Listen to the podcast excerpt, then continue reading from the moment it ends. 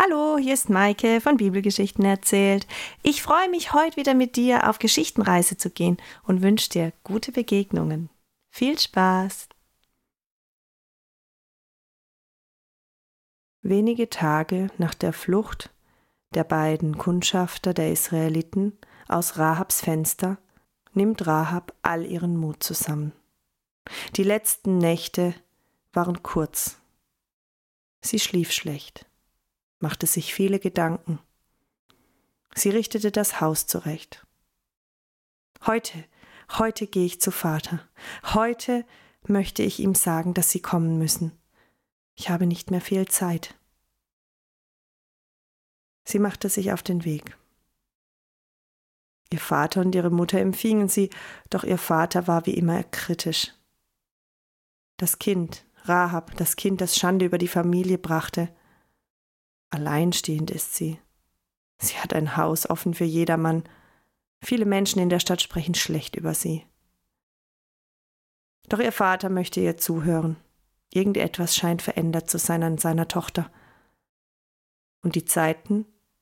Komisch sind sie. Alle sprechen von den Israeliten. Angst herrscht. Die Mauern sind zwar dick, doch selbst der König hat Angst vor den Israeliten. Die Tore sind geschlossen und bleiben verschlossen. Keiner kann hinein und keiner kann heraus, seit diese Kundschafter hier gewesen sind. Er hat mitbekommen, dass irgendjemand behauptet hat, sie seien bei seiner Tochter gewesen. Er hatte noch nicht mit ihr selbst gesprochen, aber nun stand sie vor ihm.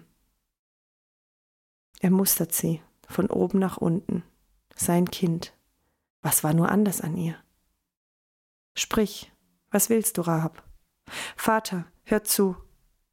Bitte, du und Mutter, ihr müsst zu mir ziehen. Und meine Brüder, Schwestern, ihre Männer und Frauen und ihre Kinder, meine Neffen und Nichten, ihr alle, kommt zu mir ins Haus. Ihr müsst dort bleiben. Keiner darf das Haus je verlassen und niemand, der nicht zur Familie gehört, darf es betreten. Vertrau mir, Vater, ich möchte euch retten, ich darf und werde nicht mehr sagen. Es hat mit den Israeliten zu tun. Komm, bitte, sag ja. Erneut lässt der Vater seinen Blick wandern. Dieses Leuchten in den Augen. Rahab scheint es ernst zu meinen. Kind, ich habe viel gehört. Vieles über Mose, wie er mit dem Volk das Rote Meer teilte und es durchquerte und all die Ägypter starben. Und nun, vor einigen Tagen, hörte man, dass Joshua mit dem Volk durch den Jordan zog. Das Wasser blieb stehen und floss nicht weiter in das tote Meer, und alle Israeliten kamen trockenen Fußes zu uns hinüber. Alle Königreiche hier im Westen des Jordans haben Angst. Unser eigener König zittert vor den Israeliten. Was sind das für Menschen? Was ist das für ein Mann, Joshua? Was ist das für ein mächtiger Gott? Jahwe nennen sie ihn. Kind, ich will dir glauben. Mach alles bereit. Ich werde die Kundschaft weitersagen an deine Schwestern und Brüder. Wir werden kommen. Ganz vorsichtig nimmt er die Hand Rahabs. Ein Zeichen. Rahab lächelt. Wie lange hat er sie nicht mehr berührt? Schön.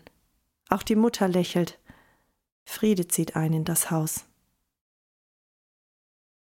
Rahab nickt den beiden zu und geht eilends hinaus. Sie hat noch viel vorzubereiten. In dieser Zeit feiern die Israeliten in ihrem Lager das Passafest. Ein Riesenlager. 40.000 Krieger sind unter ihnen, Priester und das Volk. Passa, das Fest, das erinnern soll an den Auszug der Israeliten aus Ägypten unter Mose. Ein schönes Fest. Und das Schönste? Sie werden nicht mehr das Manna benötigen vom Himmel, das Brot, das sie satt machte, 40 Jahre lang in der Wüste. Nein, sie hatten frisches Getreide. Gott sorgt nun für sie. Sie haben den Jordan überquert. Alle hier haben Angst vor ihnen, vor ihrem Gott und vor Joshua, der sie hindurchführte, trockenen Fußes, über den Jordan. Viele fragen sich, was hat Gott nun vor? Was glaubt ihr? Was sollen wir tun? Seht ihr nicht dieses Jericho? Dick sind die Mauern. Auch die Kundschafter haben gesagt, es ist kaum einzudringen in diese Stadt. Doch Joshua vertraut auf Gott. In diesen Tagen spricht Gott zu Joshua. Ich gebe dir diese Stadt, Joshua, Jericho. Ich gebe dir ihren König, und ich gebe dir die Krieger in deine Gewalt. Anschließend daran erklärt Gott sein Vorhaben. Er erklärt Joshua ganz genau, wie die Stadt Jericho fallen soll und wie sie in ihren Besitz kommt. Joshua merkt sich alles. Und er hat den Auftrag, es an seine Krieger und Priester weiterzugeben. So macht er es auch. Er sammelt sie um sich. Hört, Gott hat zu mir gesprochen. Sechs Tage lang sollen wir um die Stadt Jericho ziehen. Die Krieger voran. Kein Mucks darf von euch ausgehen, still müsst ihr sein, leise wie Katzen. Euch folgen die Priester. Sieben von euch werden Widderhörner tragen. Sie werden gespielt. Nur dieses Geräusch soll vernommen werden. Die anderen Priester werden die Bundeslade tragen. Im Anschluss daran folgt das Volk. Sechs Tage lang werden wir das tun. Am siebten Tag sollen wir siebenmal um die Stadt herumlaufen. Beim siebten Mal, wenn die Widderhörner ertönen, sollen sie so laut spielen, dass es widerhallt.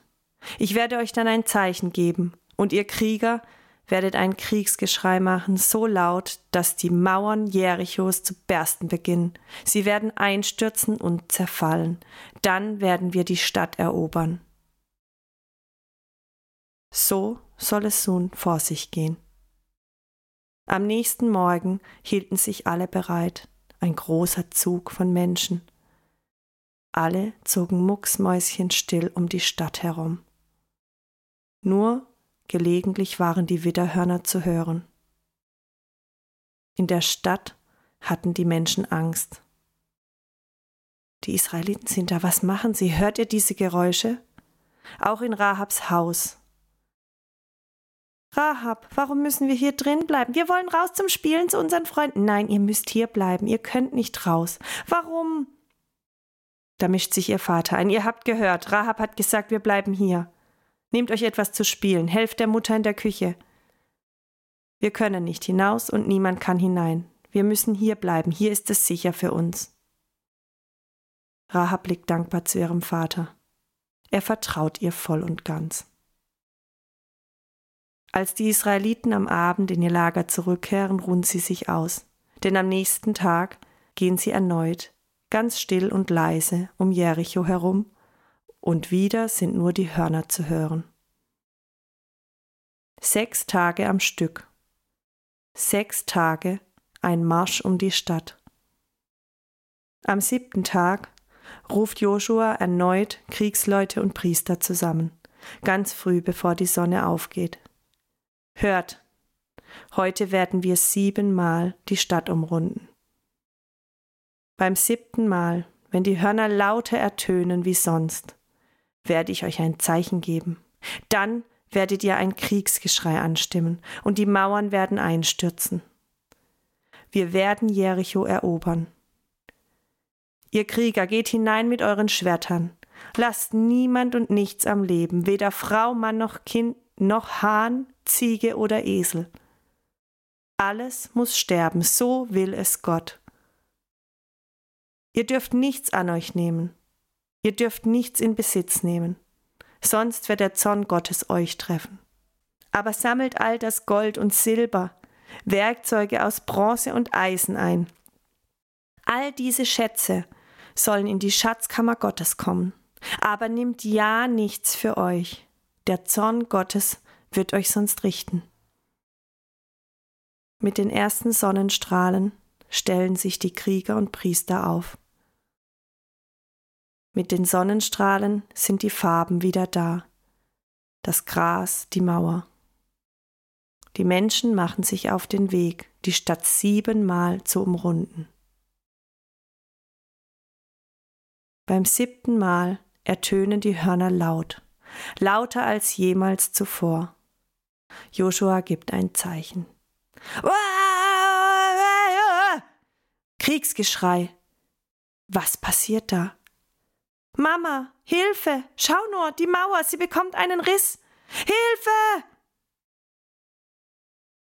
Die Mauer beginnt zu bröckeln, sie stürzt ein, Felsen schlagen von ihr herunter in die Stadt hinein.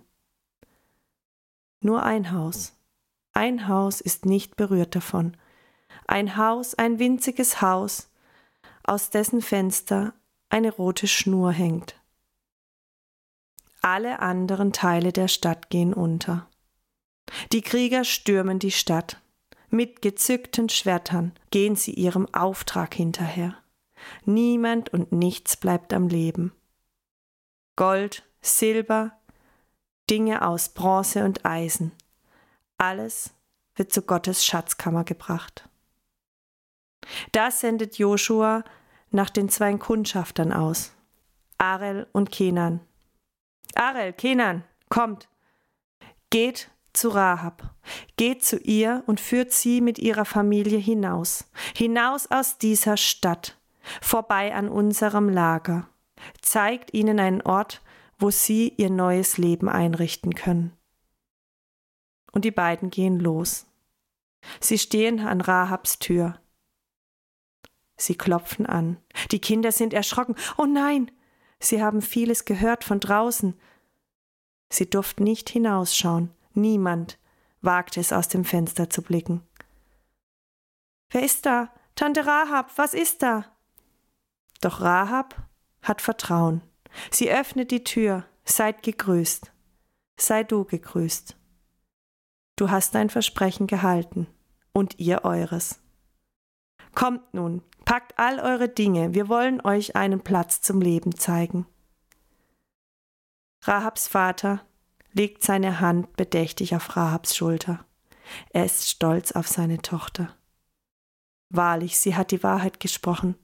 Sie hat sie und ihre Familie gerettet. Dieser Gott dieser Israeliten muss groß sein. Meine Kinder, packt alles zusammen, wir wollen diesen Männern folgen. Sie sind Freunde Rahabs. Und so gehen Rahab, den Männern Kenan und Arel hinterher, durch die verwüstete Stadt, hinaus, vorbei am Lager der Israeliten, an einen wunderschönen Platz. Dort wohnen sie. Lange Zeit bleiben sie dort wohnen. Und Rahab ist eine Frau, sie wird Kinder haben und man wird noch viel von ihr hören. Wichtige Menschen kommen aus ihrer Blutslinie. Joshua sieht sich alles an. Kein Stein ist mehr auf dem anderen in der Stadt. Kein Lebenszeichen ist mehr zu vernehmen. Die Schätze sind in der Schatzkammer Gottes gut aufbewahrt. Nun, Gott möchte, dass diese Stadt brennt verbrennt die Reste der Stadt. Und er verflucht diesen Ort im Namen Gottes. Jeder, der kommen wird und versucht, den Grundstein zu legen, um diese Stadt erneut aufzubauen, dem wird sein erstgeborener Sohn genommen. Und wer versucht, in die Stadt die Tore einzubauen, dem wird sein letztgeborener Sohn genommen. So will es Gott. Heiß ist es. Die Stadt steht in Flammen. So will es Gott. Es spricht sich herum. Die Eroberung Jerichos durch Joshua, durch den Auftrag Gottes. Jahwe heißt er. Unglaublich. Und doch ist es wahr. Rahab und ihre Familie leben glücklich und zufrieden in Frieden.